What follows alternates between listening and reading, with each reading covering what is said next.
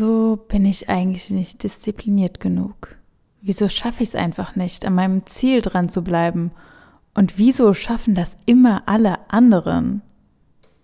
Hast du sowas schon mal gedacht? Ja? Mehrmals vielleicht sogar schon? Dann keine Sorge. Heute erkläre ich dir das Geheimnis hinter Disziplin und wie auch du endlich disziplinierter wirst. Hallo, hallo und herzlich willkommen bei Kein Essen ist auch keine Lösung. Ich bin Mona, Ernährungs- und Mindset-Coach und ich helfe dir dabei, ein gesundes Essverhalten, aber vor allem eine gesunde Beziehung zu dir selbst zu entwickeln. Heute sprechen wir, wie du das am Anfang schon gehört hast, über das Thema Disziplin. Ein spannendes Thema, was ich heute definitiv ganz anders sehe als noch vor zehn Jahren, würde ich sagen. Und vor allem ist es ein Thema, was viele, viele, viele von euch beschäftigt, denn ich kriege dazu regelmäßig Nachrichten. Ganz oft, wenn ich Leute in meinen äh, DMs oder auch bei Beratungsgesprächen frage, was denkst du denn, woran es liegt, dass du langfristig nie dran bleibst, kommt die Antwort fehlende Disziplin. Aber ist das wirklich so? Das wollen wir uns heute mal genauer anschauen. Was ist denn überhaupt Disziplin? Disziplin ist eine Eigenschaft, die oft als sehr positiv und von vielen auch als erstrebenswert angesehen wird. Aber was steckt denn dahinter? Viele sehen Disziplin als etwas an, das dich dazu bringt, immer durchzuziehen, egal wie es dir geht oder was es für Umstände gerade gibt. Du bist müde, egal, du ziehst den Sport trotzdem durch. Du hast Hunger, nein, du isst jetzt nichts, denn du hast dir ja vorgenommen abzunehmen und nur Undisziplinierte würden dann essen. Du bist nach einem langen Arbeitstag viel zu fertig, um jetzt auch noch die Wäsche zu machen. Mann, wärst du einfach nur diszipliniert, dann würdest du es einfach durchziehen. Wenn ich das so höre, denke ich mir, ja, man könnte hier diszipliniert auch oft mit Ignoranz gleichsetzen. Ignoranz deiner Bedürfnisse und Gefühle. Klar braucht es eine gewisse Kontinuität, wenn du ein Ziel erreichen willst oder auch einfach nur, ja, du deine Wohnung ordentlich halten willst, ohne in Wäschebergen und Dreck zu erstecken. Aber bedeutet das, dass du deswegen immer durchziehen musst? Durchziehen hier in Anführungszeichen. Egal, wie es dir eigentlich geht, finde ich absoluten, sorry, wenn ich das so sage, Bullshit. Ich glaube sogar, dass du dadurch langfristig weniger Erfolg hast. Denn klar, du wirst dann vielleicht wenn alles gut läuft, eine super ordentliche Wohnung haben, krass trainiert sein, in Topform, die Beste im Job, viel Geld haben und absolute Boss-Vibes versprühen. Aber bist du dann deswegen automatisch glücklich? Vielleicht, vielleicht aber auch nicht. Vielleicht stehst du dann auch irgendwann da und denkst, wo ist eigentlich mein Leben hin? Und wer bin ich überhaupt?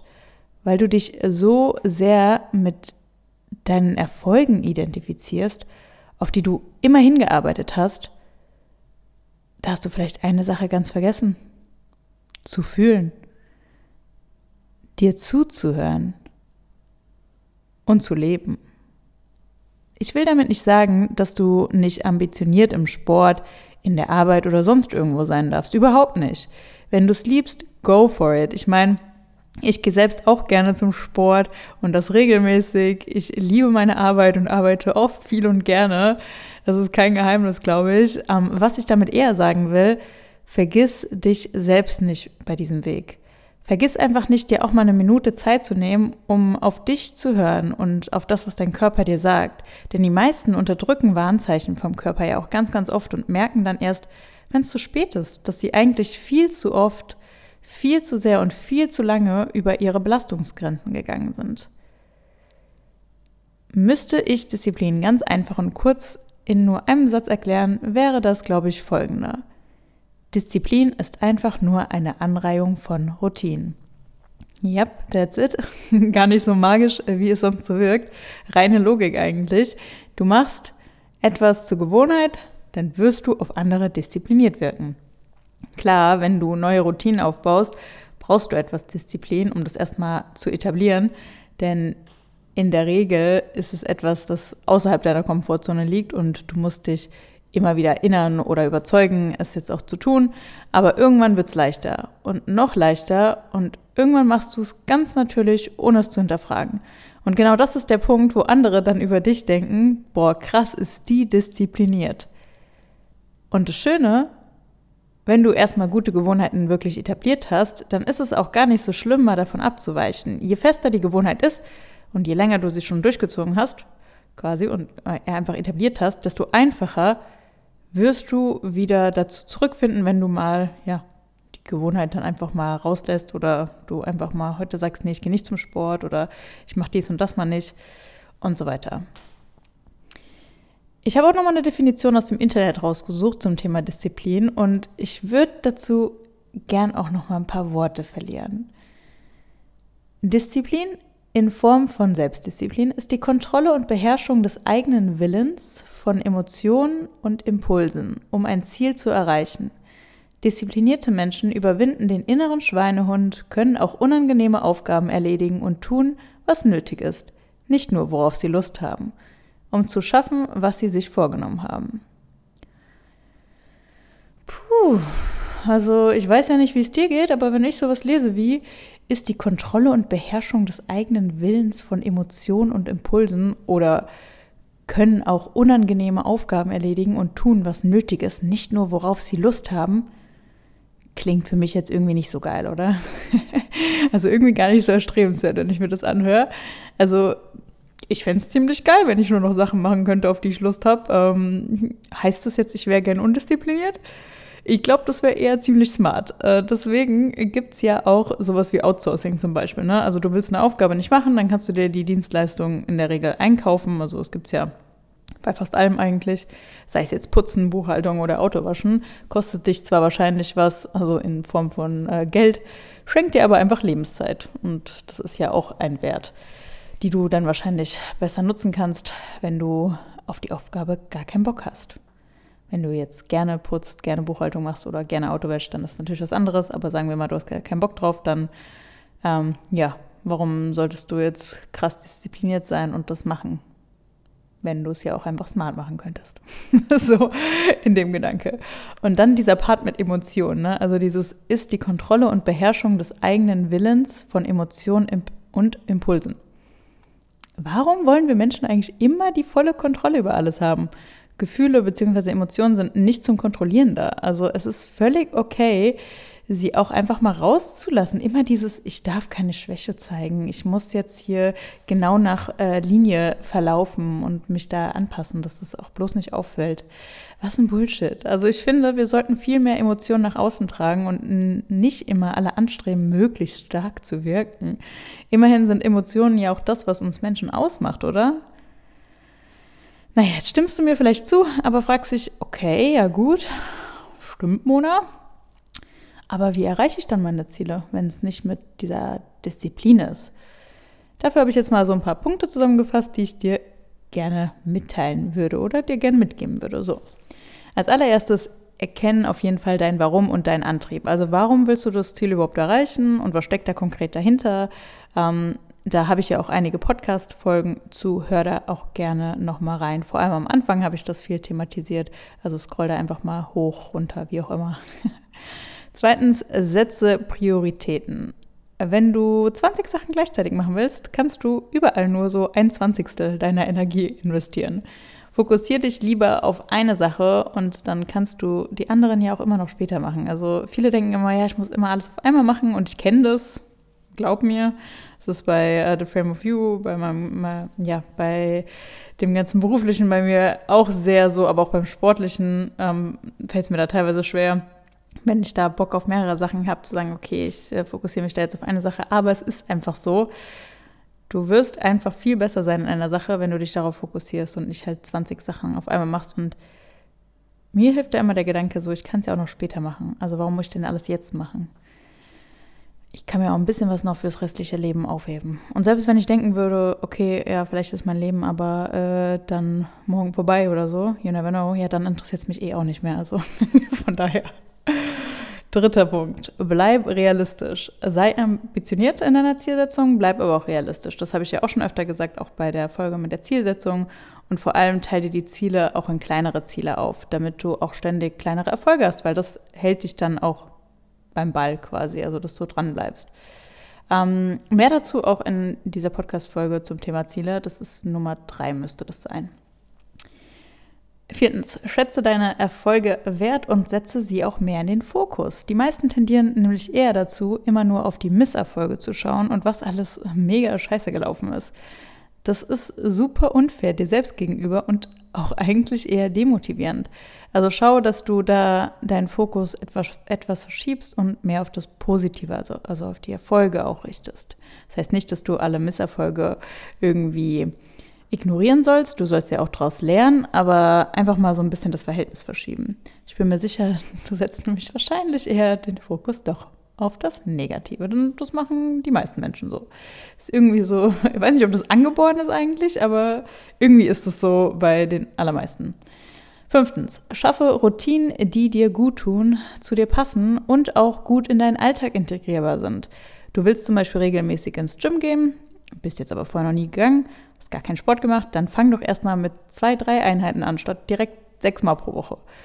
Ähm, du willst dich vegan ernähren, dann fang doch erstmal mit dem an, was dir am leichtesten fällt zu ersetzen, statt direkt mit dem, was am schwersten für dich ist. Und der sechste Punkt ist, reflektiere dich und dein Verhalten regelmäßig. Dient es deinem langfristigen Ziel oder macht es, ja, oder machst du etwas nur, weil man das eben so macht? Je mehr du dich mit dir auseinandersetzt, desto eher verstehst du deinen Körper und desto eher wirst du langfristig dranbleiben. Und vor allem gemeinsam mit deinem Körper dein, dein Ziel erreichen, statt nach ein paar Monaten Hardcore-Umsetzung auf einen völlig ausgelaugten und zutiefst erschöpften Körper und Geist im Spiegel zu schauen. Und genau dieser letzte Part ist auch das, was mir im Coaching immer so wichtig ist. Teamarbeit. Du bist ein Team mit deinem Körper. Ihr seid keine Gegner. Ich meine, ich bin jetzt schon seit mehreren Jahren Coach und habe schon mit so vielen wundervollen Menschen eins zu eins zusammengearbeitet und so viele Transformationen begleitet, die eben nicht nur irgendeine äußerliche Veränderung waren, sondern wirklich tiefe innerliche Veränderung. Ich weiß genau, von was ich da spreche. Am Ende kannst du so viel im Außen suchen, wie du willst. Alles fängt in dir an. It all starts within you. Und deswegen ist sowohl mein 1 zu 1 Mentoring als auch mein neues Gruppencoaching genau darauf ausgelegt. Auf tiefe Mindset-Arbeit. Damit du nicht nur eine oberflächliche äußere Transformation erlangst, sondern noch viel, viel wichtiger, eine innere.